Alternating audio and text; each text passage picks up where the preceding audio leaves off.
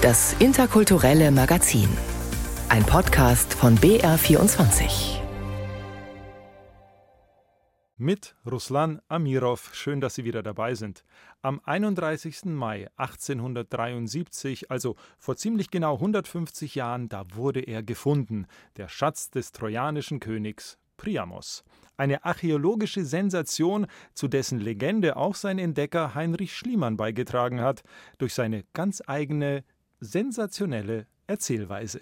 Und während meine Arbeiter aßen und ausruhten, schnitt ich den Schatz mit einem großen Messer heraus, was nicht ohne die allergrößte Kraftanstrengung und die furchtbarste Lebensgefahr möglich war. Doch bevor wir klären, warum sich die Türkei, Russland und Deutschland bis heute über den Schatz des Priamos streiten und wie das mit einer Entscheidung Heinrich Schliemanns zu tun hat, blicken wir auf einen anderen Streitpunkt die Situation von unbegleiteten minderjährigen Flüchtlingen in Deutschland. 2015 war ihr Schicksal noch in aller Munde. Aber wie geht es ihnen heute? Wir widmen uns auch der Frage, was Mauern und Grenzzäune mit Menschen machen, mit denen, die innerhalb der Mauern leben. In den Kulturtipps das Comic Festival München, Harry Potter und schwedischer Bass. Jugendliche, die sich alleine, ohne ihre Eltern, auf den Weg in ein anderes Land gemacht haben, das alles in der Hoffnung auf ein besseres Leben. 2015 stand das Schicksal unbegleiteter minderjähriger Flüchtlinge im Mittelpunkt der politischen Debatte. Und heute? Es kommen wieder mehr minderjährige Flüchtlinge nach Bayern. Knapp 3000 waren es letztes Jahr, viele aus Syrien und Afghanistan. In den bayerischen Kommunen werden sie dann nach den Jugendhilfestandards untergebracht. Das Problem, es gibt zu wenig Einrichtungen. Sie sehen, sehen, ja, sehr, sahen. Jaseb übt gerade Lesen mit seiner Betreuerin Annika Lübke. Der 17-jährige Afghane sitzt am Küchentisch in einer Jugendschutzstelle der Diakonie München und Oberbayern in Feldkirchen bei München. Jaseb, der in Wirklichkeit anders heißt, lernt, wann immer er kann, Deutsch. Das für mich ist gut, ich lerne so schnell Deutsch. Ich will so Deutsch lernen, aber Deutsch ist einfach so schwierig. Erst vor kurzem hat er einen richtigen Deutschkurs angefangen. Zuvor hat er sich seine Sprachkenntnisse selber mit YouTube-Videos beigebracht und einige Stunden bei einer Lehrerin in der Schutzstelle genommen. In der Schutzeinrichtung werden nicht nur Geflüchtete untergebracht, sondern auch deutsche Jugendliche, die aus schwierigen Verhältnissen kommen. Die jungen Menschen sind zwischen 12 und 17 Jahre alt. Fünf davon sind Deutsche, vier kommen aus Afghanistan. Zwei Jugendliche teilen sich ein Zimmer, das jeweils mit zwei Betten, einem Schrank und einem Tisch eingerichtet ist. Der Gang ist ein langer Schlauch, von dem die Zimmer abgehen. In der großen, geräumigen Küche stehen ein Kicker und ein Sofa, daneben ein Fernseher. Selber kochen dürfen die Jugendlichen nur am Wochenende. An die Gerichte wie Spaghetti oder Burger musste Jaseb sich erstmal gewöhnen, erzählt er. Sie kocht viele Spaghetti hier. In Deutschland ist alles viele Spaghetti. Aber manchmal, sie kocht Burger. Sie sagt, darf ich nicht kochen. Am Wochenende, ist kochen darf ich. Reis und Fleisch und so Karotte. Jaseb ist im vergangenen Mai nach Deutschland gekommen. Seit Ende August lebt er in der Schutzstelle im oberbayerischen Feldkirchen. Die meisten unbegleiteten minderjährigen Jugendlichen, die nach Deutschland flüchten, haben ein Ziel. Sie wollen hier so schnell wie möglich Fuß fassen, erklärt die Leiterin der Schutzstelle Annika Lübke. Wichtig für alle Jugendlichen ist es, sie wollen unbedingt Deutsch lernen. Ganz wichtig ist für die der Deutschkurs. Sie wollen hier einfach vorankommen und wollen halt auch in Deutschland wirklich ein festes Leben aufbauen können. Das ist denen auch sehr wichtig. Der Großteil bei uns ist wirklich sehr ambitioniert. Die gehen alle in die Schule, die sind jetzt in der Berufsschule und setzen sich teilweise nachmittags mit ihrem Deutschbuch hin und lernen weiter. Viele minderjährige Flüchtlinge, die ohne ihre Eltern in Deutschland sind, haben einen schwierigen Weg hinter sich. Sie sind traumatisiert durch die Erfahrungen in ihrem Heimatland und auch die gefährliche Flucht muss erstmal verarbeitet werden, so die Sozialpädagogin Lübke. Die psychische Situation sei sehr unterschiedlich teilweise wahnsinnig aufgewühlt, zurückgezogen, teilweise wahnsinnig überfordert mit der Situation. Und dann haben wir auch Jugendliche, die ganz gesettet sind, die ganz ruhig sind, weil einfach Familie hier im Hintergrund ist, weil beispielsweise der Bruder, der Onkel oder ähnliche bereits geflüchtet sind und sie nicht ganz alleine hier sind.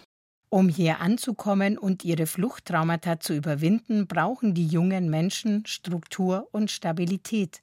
Deshalb ist es wichtig, dass sie möglichst bald in eine sogenannte Anschlussmaßnahme, wie zum Beispiel einer teilbetreuten Wohngruppe kommen, wo sie länger wohnen und gezielter betreut werden dass die Jugendlichen auch einfach ein Zuhause bekommen, weil die wissen, das ist hier eine Übergangsweise. Sie fühlen sich zwar wohl, aber sie wissen, sie dürfen hier nicht bleiben. Und gerade ein Zuhause ist wichtig, um Stabilität zu bieten.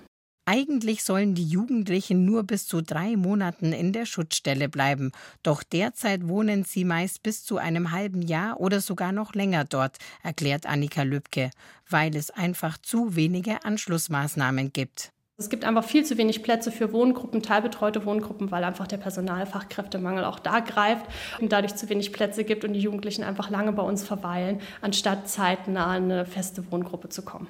Der BR hat stichprobenartig in bayerischen Kommunen nachgefragt. Vielerorts zeigt sich das gleiche Bild. Es fehlt an Sozialpädagogen und somit auch an Plätzen in der Jugendhilfe. Die Kommunen, in denen die Geflüchteten aufgegriffen werden, sind für die Erstaufnahme zuständig. Anschließend werden sie nach dem Königsteiner Schlüssel bundesweit in sogenannte Anschlussunterbringungen weitervermittelt. Die Stadt Regensburg schreibt zum Beispiel in einer schriftlichen Stellungnahme die Umsetzung gestaltet sich oft schwierig, da die aufzunehmenden Kommunen keine Plätze zur Verfügung haben und diese oft erst geschaffen werden müssen. Die Kommunen, die mit der ersten Inobhutnahme befasst sind, häufig Städte, sind dann oft länger in der Zuständigkeit, als dies rechtlich erforderlich ist. Auch München hat zu kämpfen. Die Stadt hat ihr Kontingent bereits erfüllt, wie eine Sprecherin auf Anfrage schreibt. Heißt, hier werden nur noch neu ankommende Jugendliche in Erstaufnahmen aufgenommen und von dort an andere Kommunen weiterverteilt, falls Plätze frei sind. Das große Problem, die Planungen für notwendige Kapazitäten sind für die Kommunen äußerst schwierig, da die Flüchtlingsbewegungen nicht vorhersehbar sind. Unterbringungen werden aus Kostengründen nicht vorgehalten, in Zeiten, wo weniger unbegleitete minderjährige Geflüchtete ankommen. Christian Oppe vom Münchner Flüchtlingsrat.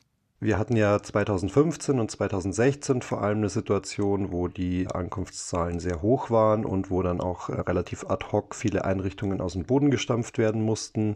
Dann hat sich das Ganze ein bisschen institutionalisiert und es gab bessere Einrichtungen, es gab genug Personal. Allerdings wurde ja dann durch die Abschottung der EU sozusagen dieser Zuzug relativ abrupt beendet 2016. Ein paar Jahre später wurden diese Einrichtungen dann nicht mehr in der Zahl gebraucht. Somit wurden bayernweit viele Jugendhilfeeinrichtungen wieder geschlossen. Seit vergangenem Jahr kommen wieder vermehrt unbegleitete minderjährige Geflüchtete nach Deutschland. Nun müssen neue Einrichtungen aufgebaut werden.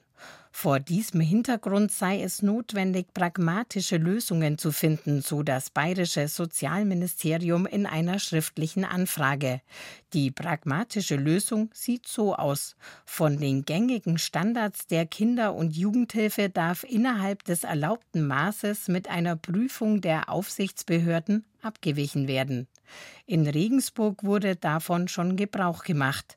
Das kann zum Beispiel bedeuten, weniger Betreuung, dass also eigentlich darauf hingearbeitet wird, dass die Jugendhilfeplätze günstiger werden für unbegleitet minderjährige Flüchtlinge, weil die Betreuungsstandards abgesenkt werden, die Wohnstandards abgesenkt werden. Moniert Christian Oppe vom Münchner Flüchtlingsrat. Zurück zu Jasep. Der 17-Jährige wohnt schon seit acht Monaten in der Schutzstelle, in der er eigentlich höchstens drei Monate wohnen sollte. Er kann es kaum erwarten, bis er in eine teilbetreute Wohngruppe umziehen kann. Bis dahin lernt er fleißig Deutsch. Er hat das ehrgeizige Ziel, schon im September eine Ausbildung zum Automechaniker anzufangen. Ich mache Deutschkurs und später äh, Berufsschule und später ich mache so Ausbildung mit äh, Automechanik. Das gefällt fürs Auto, ja. Das ist gutes Arbeiten. Zu wenig Personal, zu wenig Platz wie bayerische Kommunen sich schwer tun, minderjährigen Flüchtlingen eine dauerhafte Unterkunft zu bieten. Das war ein Beitrag von Anja Warnschaffe. Ginge es nach dem Ministerpräsidenten von Sachsen, Michael Kretschmer, oder dem ehemaligen Bundesgesundheitsminister Jens Spahn, sollten allgemein weniger Flüchtlinge nach Deutschland kommen. Beide fordern aktuell einen stärkeren Schutz der Außengrenzen und eine schnellere Rückführung geflüchteter Menschen. Der FDP-Fraktionsvorsitzende Christian Dürr sprach sich sogar dafür aus, auch Minderjährige in den geplanten Asylzentren an den EU-Außengrenzen festzuhalten, bis ihre Anträge geprüft sind. Jedoch Grenzen sind am Ende nicht nur Hindernisse für Menschen, die versuchen, sie zu überwinden, nein, sie verändern auch die Gesellschaften innerhalb dieser Grenzen, und das nicht zum Guten, sagen die Autoren Volker Heinz und Frank Wolf in ihrem Buch Hinter Mauern.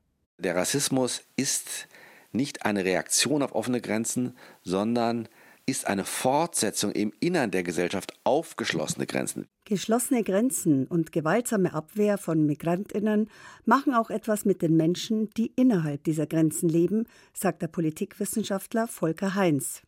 In seinem neuen Buch Hinter Mauern untersucht er zusammen mit dem Historiker Frank Wolf, welche Auswirkungen es auf eine Gesellschaft hat, wenn Bilder notleidender, verletzter oder toter Migranten an Europas Grenzen zunehmend als normal empfunden werden. Wir zeigen, dass es Tendenzen gibt, dass unsere Gesellschaften selbst sich verändern zu ihrem Nachteil, dass der Rechtsstaat in Gefahr gerät, dass die Menschenrechte in Frage gestellt werden, dass die Freiheit von Journalistinnen und Journalisten eingeschränkt wird, was wir gegenwärtig erleben. In Polen etwa im Grenzgebiet zu Belarus, aber auch in anderen Ländern, besonders in den Staaten, die die Außengrenzen bilden der Europäischen Union. Also was machen gewaltförmige Grenzregimes mit unseren eigenen Gesellschaften? Der weit verbreiteten Meinung, dass Rassismus und das derzeit von verschiedenen europäischen Parteien wiederbelebte völkische Gedankengut die Folge von offenen Grenzen sind, widersprechen Volker Heinz und Frank Wolf. Ihrer Meinung nach sind es gerade die geschlossenen Grenzen, die Gewalt und Fremdenfeindlichkeit innerhalb der Gesellschaft verstärken. Wir sollten erstmal davon ausgehen, dass natürlich ein gewisses Grundlevel an Rassismus in Gesellschaften vorhanden ist. Es gibt verschiedene Situationen, in denen es immer stärker hervortritt und die es erleichtern, diese Gewalt, diesen Rassismus auszuleben. Und das wiederum kann natürlich Nachzieheffekte haben, dass Gesellschaften sich darauf einlassen, dass ein gewisses Maß an Gewalt, was in anderen Situationen als nicht akzeptabel gilt, auf einmal akzeptabel wird.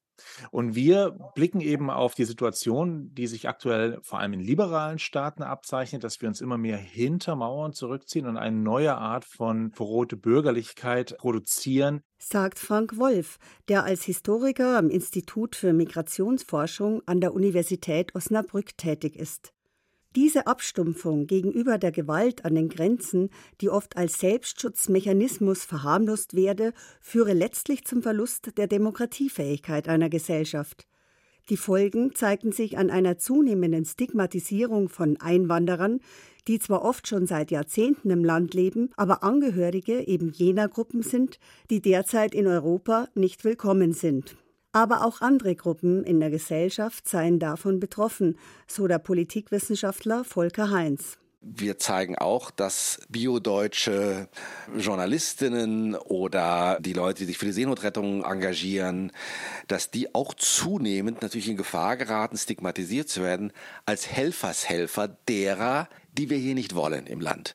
Doch wie wurde aus Europa, das sich ja das Ideal der Freiheit und der Menschenrechte auf die Fahnen geschrieben hat, die Festung Europa? Eigentlich habe die Europäische Union mit ihren offenen Grenzen ja bereits einen guten Weg gefunden, anders über Grenzen zu denken, sagt der Historiker Frank Wolf. Doch dass dieser Denkansatz an seinen Außengrenzen nicht funktioniere, habe historische Gründe. Wir reden gerne über die europäische Selbstbefriedung, Selbstbefreiung. Wir dürfen aber nicht vergessen, dass diese ganzen Wegweisungen gesetzt wurden in der Zeit, wo es ein Teil, ein wichtiger Teil der europäischen Staaten noch Kolonialstaaten waren und Interesse daran hatte, das zu wahren. Und das ist unseres Erachtens in den Prozess der europäischen Einigung eingegangen und prägt bis heute auch unbewusst, auch schleichend, das, was wir über Europa wahrnehmen und wo wir auch die Grenzen Europas setzen. Diese koloniale Prägung wirkt bis heute nach. Und so sind auch die Grenzzäune und Mauern nicht für alle Geflüchteten und Einwanderer gleich hoch und undurchlässig. So seien etwa Flüchtlinge aus der Ukraine in Europa willkommen geheißen worden, während zum Beispiel afrikanische oder asiatische Studierende aus der Ukraine bei der Einreise in die EU diskriminiert worden seien. Wer zu den Unerwünschten zählt, sei unterschiedlich, je nach Zeit oder Land, meint Volker Heinz. Das Buch ist ja nicht geschrieben gegen Grenzen. Es gibt Verwaltungsgrenzen, es gibt Grenzen der Zuständigkeit, von Ämtern. Also No Borders ist eine sympathische Parole. Aber es gibt auch Grenzen, die völlig harmlos sind und die wir gar nicht verschieben wollen, solange sie durchlässig sind und solange man ihre Bedeutung verhandeln kann. Von daher Grenzen sind nicht das Problem, sondern das Problem ist die mangelnde Durchlässigkeit von Grenzen, insbesondere wenn man beobachtet, dass die Durchlässigkeit für ganz bestimmte Menschen minimal ist und für andere sehr groß. Deshalb plädieren Volker Heinz und Frank Wolf in ihrem Buch Hinter Mauern für eine Demokratisierung der Grenzen. Denn das sichert ihrer Meinung nach die Rechtsstaatlichkeit und den Frieden im eigenen Land. Fest steht, so Frank Wolf, ob mit oder ohne Grenzen. Migration gab es und wird es immer geben. Es gibt wenig, was man aus der Geschichte direkt so schlussfolgern kann. Aber das eine kann man wirklich sagen, Mauern reduzieren Migration für eine Zeit. Und dann kommt sie umso stärker. An der Stelle oder an der anderen Stelle. Je höher die Mauern sind, desto gefährdeter ist die Demokratie innerhalb dieser Mauern. Das war Roswitha Buchner im Gespräch mit den Autoren Volker Heinz und Frank Wolf über ihr Buch Hinter Mauern. Er ist zweifelsohne einer der größten Funde der Archäologie, der Schatz des Priamos. Vor genau 150 Jahren hat ihn Heinrich Schliemann entdeckt. Auf der Suche war der Archäologe eigentlich nach der Stadt Troja. Die hat er gefunden und mit ihr 8000 Gegenstände, die heute auch als das Gold von Troja bezeichnet werden. Mittlerweile befindet sich der Großteil davon in Russland, denn Schliemann hielt sich damals nicht an die Vereinbarung mit dem Osmanischen Reich und machte sich mit seinem Schatz aus dem Staub. Eigentlich war Heinrich Schliemann schon dabei aufzugeben, doch dann am 31. Mai 1873 an der Ausgrabungsstätte an der türkischen Westküste, wenige Kilometer vom Meer entfernt, machte er die Entdeckung. Einen großen kupfernen Gegenstand und dahinter Gold. Ein Schatz, den er, so schreibt er später, der Habsucht seiner Arbeiter entziehen und für die Wissenschaft retten wollte. Die Arbeiter schickte er in die Pause, und während meine Arbeiter aßen und ausruhten, schnitt ich den Schatz mit einem großen Messer heraus, was nicht ohne die allergrößte Kraftanstrengung und die furchtbarste Lebensgefahr möglich war. Denn die große Festungsmauer, welche ich zu untergraben hatte, drohte jeden Augenblick auf mich einzustürzen. Aber der Anblick so vieler Gegenstände, von denen jeder einzelne einen unermesslichen Wert für die Wissenschaft hat, machte mich tollkühn, und ich dachte an keine Gefahr.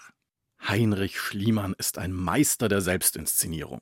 Der Wissenschaftler, der der Wahrheit auf den Grund geht, ein Abenteurer obendrauf, der Leib und Leben riskiert, um dann mit einem Schatz belohnt zu werden.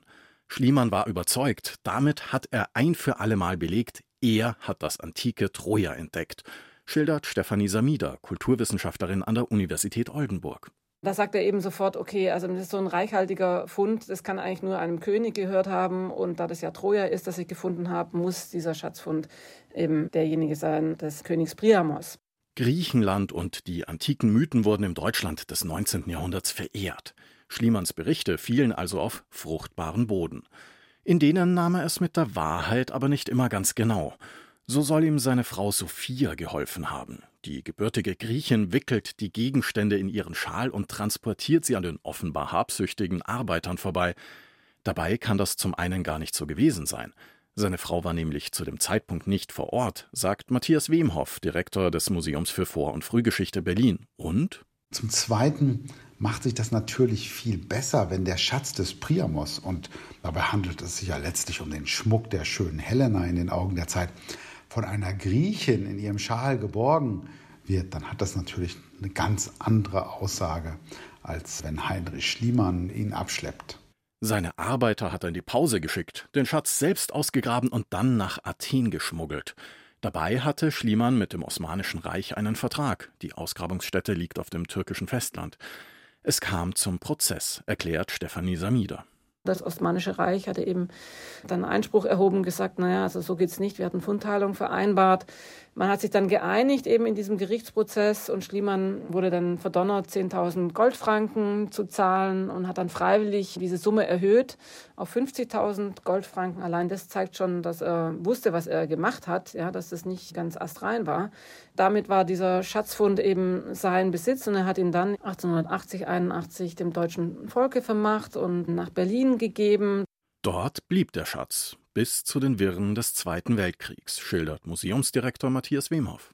Unser Museumsdirektor damals hatte alles Gold des Museums in drei Goldkisten verpackt und die dann in den Flakbunker am Zoo gebracht und hat daneben Tag und Nacht geschlafen und die nicht aus den Augen gelassen und hat das dann dem russischen Stadtkommandanten übergeben. Die Hoffnung, der Schatz könne so in Berlin bleiben. Genau, das passiert halt nicht. Und das ist eine fatale Entwicklung. Und so ist es so, dass uns heute nicht nur die goldenen Objekte aus dem Schatz des Priamos fehlen, sondern sämtliche goldenen Objekte des damaligen Museumsbestandes. Die sind bis heute in Moskau.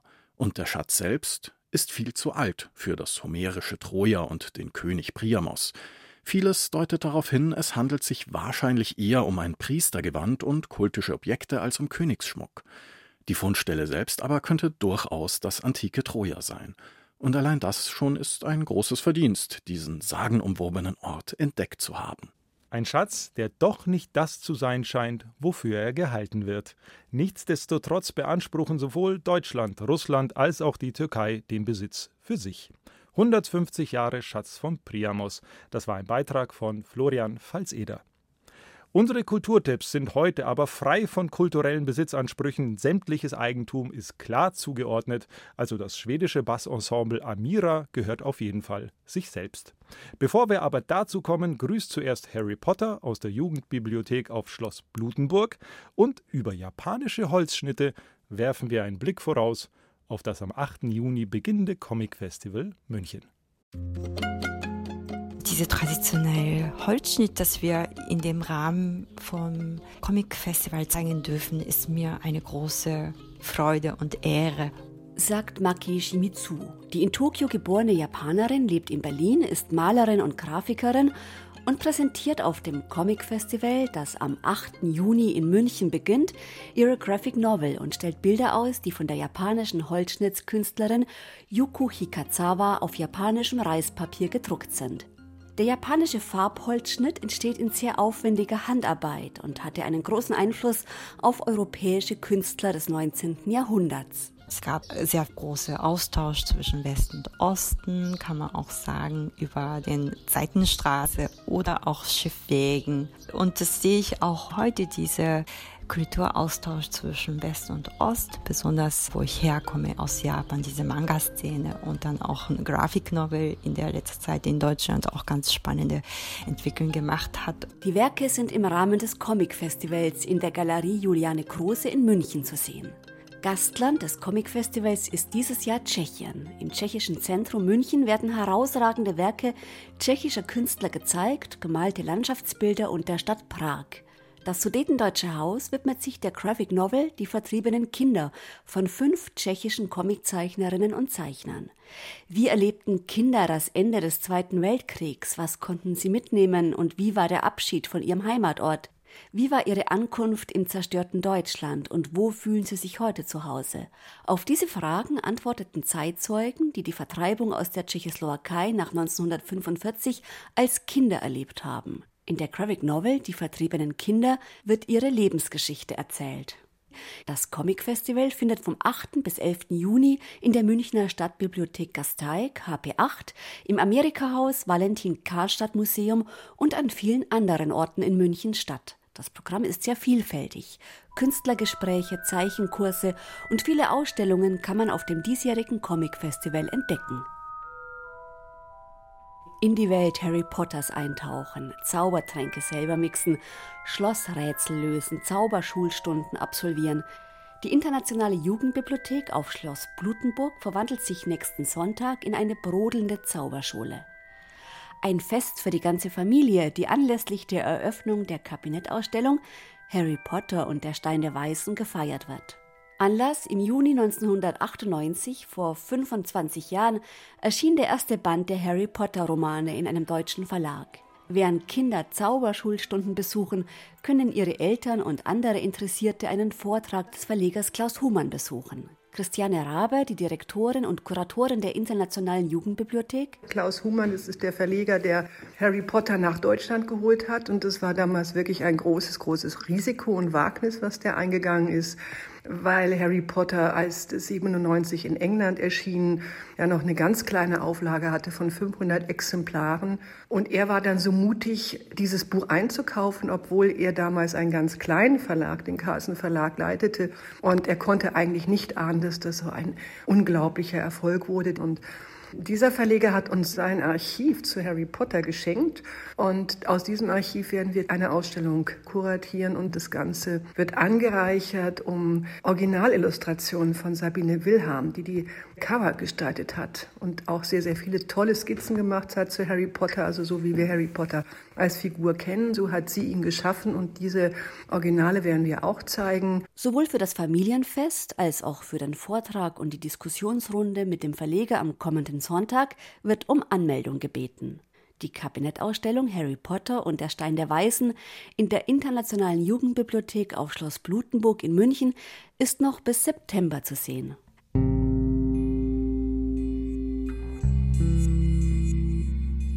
Der gebürtige Schwede Björn Mayer kam mit 18 Jahren in direkten Kontakt mit dem elektrischen Bass.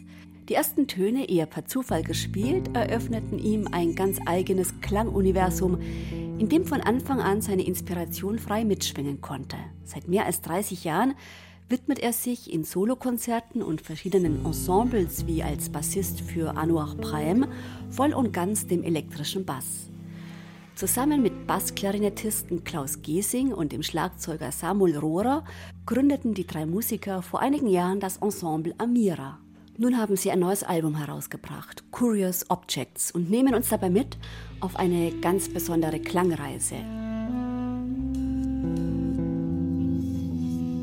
Ein Sound der Koexistenz, des Miteinanders verwoben, schwebend und pulsierend. Das neue Album Curious Objects von Amira ist beim Label Ayuna Musik erschienen. Mit den Kulturtipps von Christina Dumas geht das interkulturelle Magazin zu Ende. Zur Erinnerung für alle, denen wir Lust auf das Comic Festival machen konnten, vom 8. bis 11. Juni findet es statt in München. Schön, dass Sie heute wieder dabei waren. Am Mikrofon Ruslan Amirov.